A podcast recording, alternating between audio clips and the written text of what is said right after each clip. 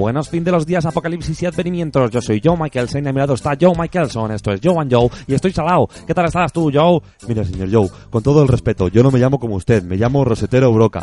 Joe, tengamos la fiesta en peace. No tiene importancia el nombre. Lo importante es que los dos nos llamamos Joe. Mentira. Tu cabezonería se da la mano con tu estupidez, Joe. Hoy hablaremos de el punto imaginario y microombliguismos. Vamos con el primer tema, microombliguismos. Adelante, Joe. El otro día el médico me metió una microcámara por donde amargan los pepinos. Qué bella expresión, Joe. ¿Te dolió? Me hizo cosquillitas. El caso es que le robé la cámara y me la he enchufado en el ombligo. Ahora tengo en la tele en alta resolución un mundo de microseres que habitan ahí. Tienen su propia jerarquía y evolución. Adoran a un tan ombligo.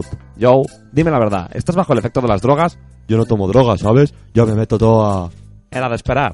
Ahora hablaré yo de el punto imaginario. Cuando vas a un restaurante y pides un buen filete, el camarero te pregunta que cómo lo quieres. Poco hecho, al punto o muy hecho. Poco hecho puede ser que te suelten una vaquilla, muy hecho que te den un zapato, pero ¿qué es al punto? El punto es mentira, es una forma de decir que van a hacer exactamente lo que el cocinero quiera en ese momento.